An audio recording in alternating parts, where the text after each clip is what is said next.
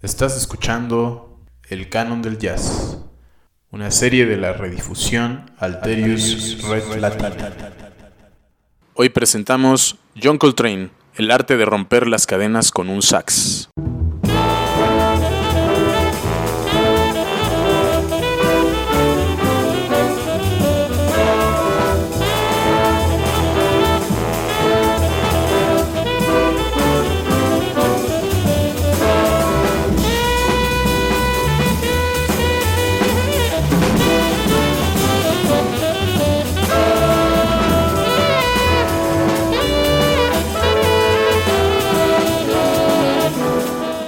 El ferrocarril subterráneo. Es el otoño de 1926. John Coltrane está a punto de nacer y le espera un mundo. Toda una sociedad que le ha asignado un rol que aparenta ser ineludible. Ha nacido encadenado a su color, un accidente que habrá de definir el resto de su existencia. La comunión precisa de ácidos nucleicos proviene con información de todo tipo. Con el color viene el prejuicio y la condena de una sociedad cegada por el odio a lo distinto e incapaz de la coexistencia. Pero una vez lanzado en este mundo, dicho escenario de rechazo le hará comprender que la libertad se encuentra en aquel lugar donde nada que sea mero accidente lo defina. Ya no será lo superficial lo que habrá de construirlo, sino la procesión de sonidos que cambiarán su destino y el de miles de personas que esperan a las orillas del camino a su redentor. Su saxofón tiene ciertas propiedades que lo transfiguran en un artilugio casi mágico. Sus efectos sinestésicos van más allá de las elaboradas explicaciones insertas en la teoría musical. Dentro de las magníficas sesiones Africa Brass, una pieza en particular define el discurso musical de Coltrane.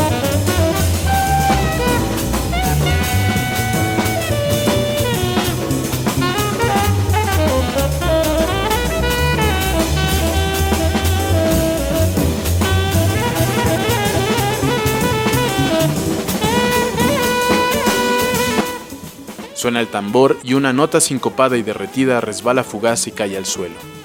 Crea un espacio y va perforando con sus raíces hasta encontrar las rutas por las que millares de personas esclavizadas consiguieron liberarse. Quizá Duke, cuando dice Take the Coltrane, habla metafóricamente del Underground Railroad. No es una exageración. Es probable que los átomos que dieron origen y que luego habrían de traducirse en el legendario cuarteto formado por Coltrane, Tyner, Jones y Garrison cruzaran esa red secreta con rutas y hogares seguros que se enfrentaba a siglos de muerte y opresión. No solo los ancestros de estos cuatro titanes, sino los de la mayoría de los grandes jazzistas de la historia, desde los de Satchmo hasta los de Isaiah Collier, resistieron una de las épocas más obscuras de la humanidad y muchos de ellos lo lograron gracias a la red subterránea. Con Song of the Underground Railroad se puede percibir la poderosa sensación de la persecución y al mismo tiempo una hermosa impresión de libertad, el sueño de rebeldía, el enfrentarse a ese mundo despiadado sin conocer lo que depara el futuro. Nadie puede saber si el cuarteto nos habla justo de aquellos que no lograron escapar. Sin embargo, la derrota personal que significaba caer de nuevo en manos del demonio blanco, ese que lo mismo apretaba la cadena, que empuñaba el látigo, que violaba la esclava o que miraba el grotesco espectáculo sin hacer nada al respecto, se traducía en la evolución de la red subterránea. Se sabe que las personas capturadas que lograban sobrevivir al castigo del opresor comunicaban a su pueblo quién lo había atrapado y en qué casa lo habían traicionado. Entonces la ruta quedaba clausurada, exigiendo el surgimiento de otro brazo y una nueva posibilidad. Es cierto, el jazz nació corriendo con pies desnudos y sangrando por las piedras de un camino terrible con aroma de libertad.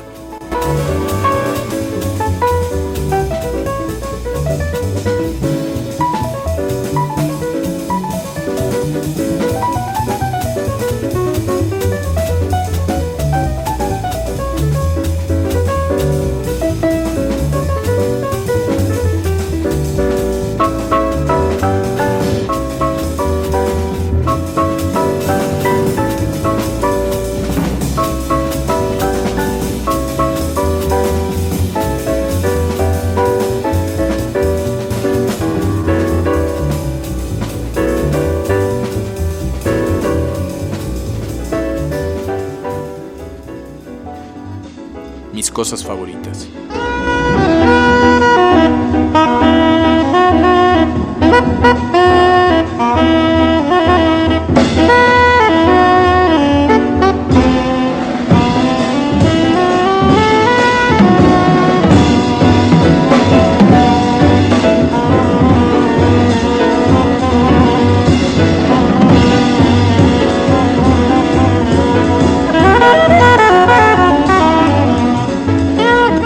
Ese camino recorrido y la libertad conseguida en ocasiones no son suficientes.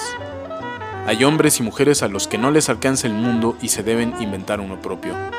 Coltrane buscó arquitectos brillantes para conseguir el suyo. Jimmy Garrison al bajo y Elvin Jones en la batería hicieron artilugios maravillosos durante los años que tocaron junto al train, pero McCoy Tyner llevó su piano a cielos que solo el propio Coltrane habitó. Basta escuchar el solo de South, nombre que tomó Tyner cuando se convirtió al Islam, en la versión de estudio de My Favorite Things para reconocer el genio del pianista. La mano izquierda caía con énfasis, al tiempo que la derecha nos ofrece una de las grandes improvisaciones y las típicas tensiones de McCoy. Una pieza simple, creada por Richard Rogers y Oscar Hammerstein II para el clásico The Sound of Music, conocida por nosotros como La novicia rebelde, fue llevada al límite por el cuarteto y sobre todo por Coltrane, cuya obsesión lo condujo hasta la demencial versión de 57 minutos interpretada en el Japón en el año de 1966. Todas las versiones de My Favorite Things se destacan por los extraordinarios solos, pero una en particular, la del álbum Afro Blue Impressions, se eleva por sobre las demás. Coltrane parece haber aprendido la lección del álbum homónimo de la pieza en cuestión, en donde McCoy Tyner se llevó las palmas con un delicado solo, bello en extremo, que se vuelve hipnótico y hace imposible dejar de escuchar la base incluso con la reincorporación de Coltrane para el solo que le sigue al tema. Así que acá retoma en la vuelta al final del solo de Tyner con un vibrato altísimo que continúa con un par de improvisaciones, interrumpidas solo por la cadencia, que sin temor a equivocarme se constituyen como uno de los puntos más álgidos del saxo soprano en el jazz.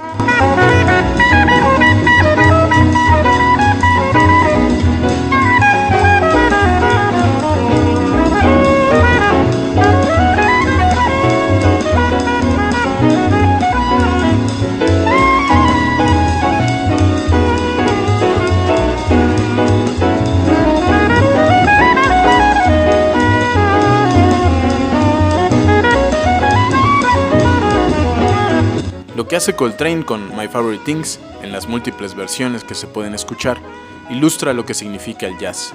Un tema simple es estirado hasta encontrar el espacio perdido entre el do y el do sostenido. El genio del jazzman radica en ese momento de creación inmediata que es mezcla de mente y materia. En particular, Coltrane fue claro al afirmar que siempre fue consciente de su arte, pero lo cierto es que en este punto la imaginación ya se ha vuelto tan fundamental e involuntaria como la respiración. Las láminas sonoras que emanan del saxofón de Coltrane prueban una vez más que la creatividad es la mejor postal del espíritu.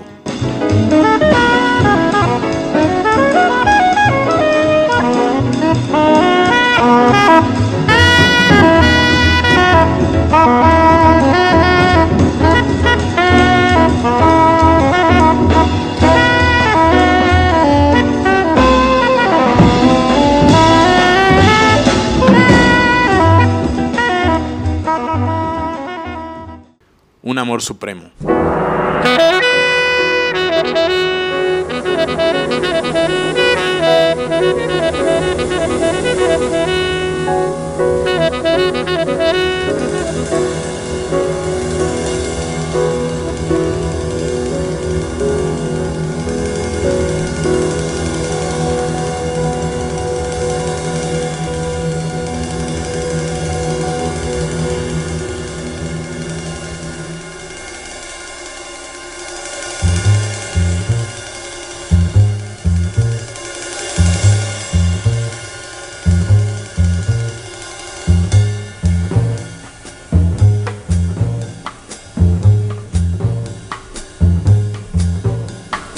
Como antaño sus antepasados, Coltrane fue encontrando caminos de liberación. Su ruta subterránea condujo a proezas como Transition, Om, Kuluse Mama, Interstellar Space, los cuatro movimientos de la suite y los complicados Ascension y Meditation, entre muchas otras obras maestras imposibles de mencionar sin dejar fuera a decenas de geniales creaciones. Pero de entre todas ellas destaca la obra cumbre del lenguaje jazzístico, A Love Supreme. Antes de llegar a él, el sello Impulse fue quien intentó encadenar de nuevo a John. Las críticas no siempre fueron favorables a las nuevas formas exploradas por Train y una breve e inexplicable desconfianza en su saxo llevaron a la producción de obras más bien conservadoras, entre las cuales se encuentra su excelente colaboración con Duke Ellington, muy distinta a su trabajo junto al esquizofrénico e innovador Thelonious Monk. Una vez más, las cadenas duraron poco. A Love Supreme se transfiguró en el credo de una nueva religión. Coltrane, convencido de que un dios lo había rescatado de su otrora adicción a las drogas, buscó dibujar esa divinidad con un paisaje sonoro que ofrece la mejor de las experiencias místicas. Un estruendo proviene del gong y anuncia que en la próxima media hora dejaremos nuestro cuerpo. Vendrá Train con una breve respuesta, los platillos vibrantes de Jones y la hipnótica base de El bajo de Jimmy. Lo que sigue es McCoy elaborando el espacio donde el genio habrá de tejer su magia. Fraseos imposibles, notas inalcanzables y llenas de nítidas palabras. A love supreme, a love supreme, a love supreme, a love supreme. Otra vez Garrison llevando el acknowledgement al resolution y entonces Coltrane vuelve en el registro más alto con ese re que se queda impreso en la memoria para siempre.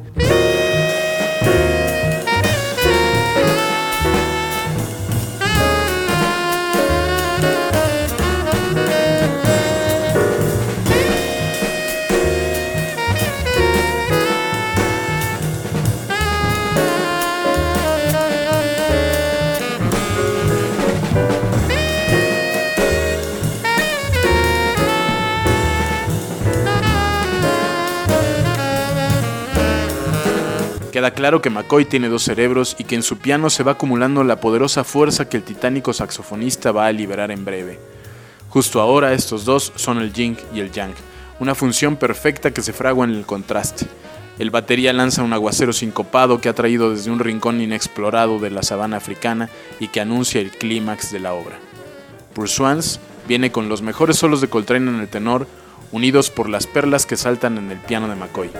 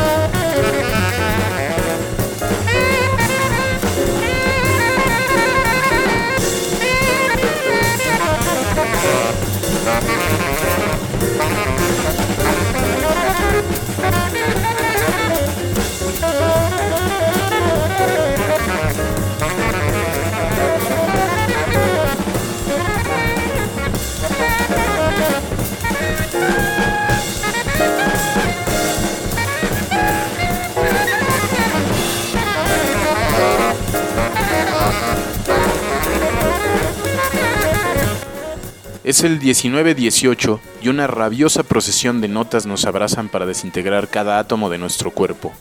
Esta sensación de estar y no estar, de ser poseídos, de alejarnos a un espacio que pareciera inaccesible hasta que unos viejos audífonos abren su portal en este cuarto oscuro.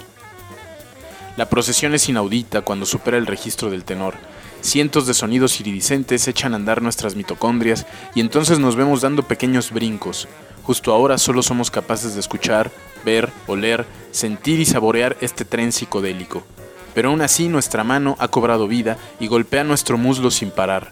Nuestros dedos se mueven como si fuéramos capaces de tomar un tenor y llevarlo hasta esa galaxia.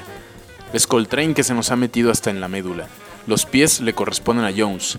A Garrison y McCoy les han legado la importante tarea de sostener al mundo, de impedir que esas dos fuerzas descomunales no le partan en dos. Pero debemos regresar para la oración final y Jimmy lo sabe. Salm no viene solo, sino con un sax que nos revela todo lo que no somos.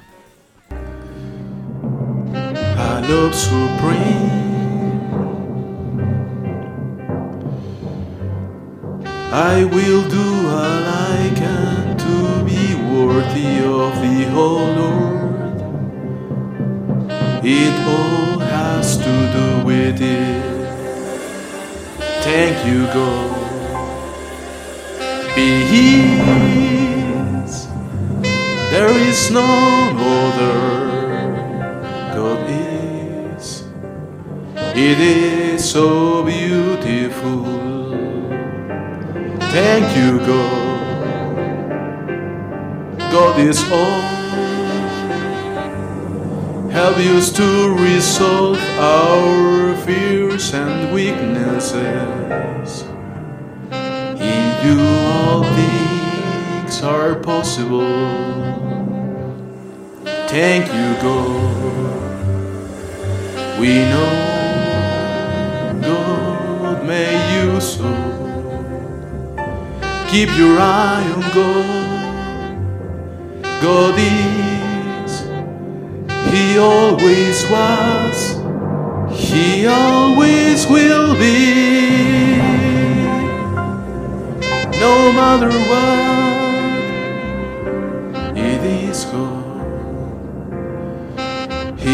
gracious and merciful.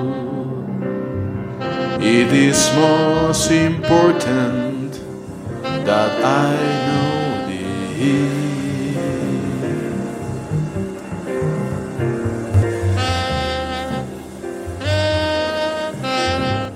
Algunos creerán en estas palabras. Yo prefiero creer en sus sonidos. Y aunque no parece un buen momento para enfrentar la fe contra la razón, queda claro que todos aceptamos la existencia de un ente superior. Algunos le llaman Dios y yo lo nombro John Coltrane.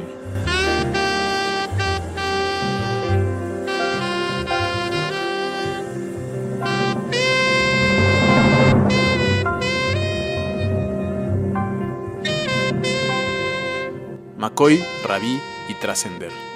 Quizá no solo un mundo espera ese código cifrado de ácido desoxirribonucleico para hacerle juicio. Es probable que algunas combinaciones genéticas tengan su revancha. Coltrane desarrolló muy joven el cáncer hepático que habría de arrebatárnoslo, y es que tal vez estaba programado para dejarnos con esta angustia. Angustia que proviene de nuestra reverencia a este titán de la música, con esta duda que siempre nos acompaña cuando escuchamos su magnífica herencia, con esta pregunta que en ocasiones nos atormenta. ¿Qué habría sido de la historia de la música si el gran John Coltrane siguiera entre nosotros? Pero no todo está perdido. Queda claro que Coltrane no ha muerto porque su herencia musical ha quedado en estos pasillos. Quizá ahí radica la trascendencia posible del ser humano.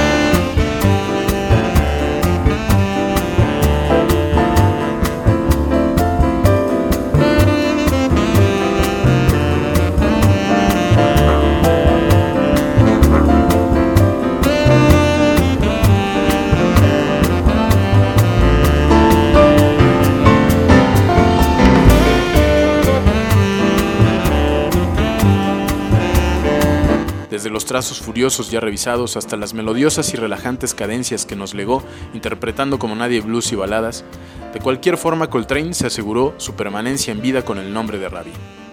Su propio hijo hoy nos dice que el espíritu de John Coltrane camina entre nosotros y nos habla, nos revuelca, nos vuelve trozos de polvo cósmico que retornan al origen. Tira del cordón que habremos de pasar por ese cruce y sosténlo hasta que levanten los trozos curtidos por cientos de años al sol. Sosténlo sin olvidar que McCoy espera su momento y que el palisandro, la caoba, los elefantes y los búfalos se entrelazan en perfecta sincronía. Sosténlo tan alto que quiebre nuestros tímpanos. Sosténlo y que penetre nuestros párpados tejidos con mimbre.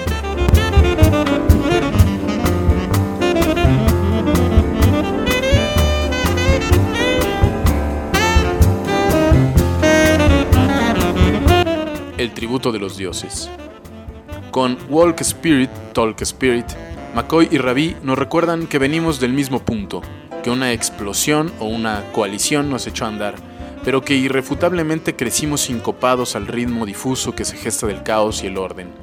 Partimos de estrellas, de azufres volcánicos, de tormentas eléctricas, de oscuros océanos que pronto se tornan luminosos.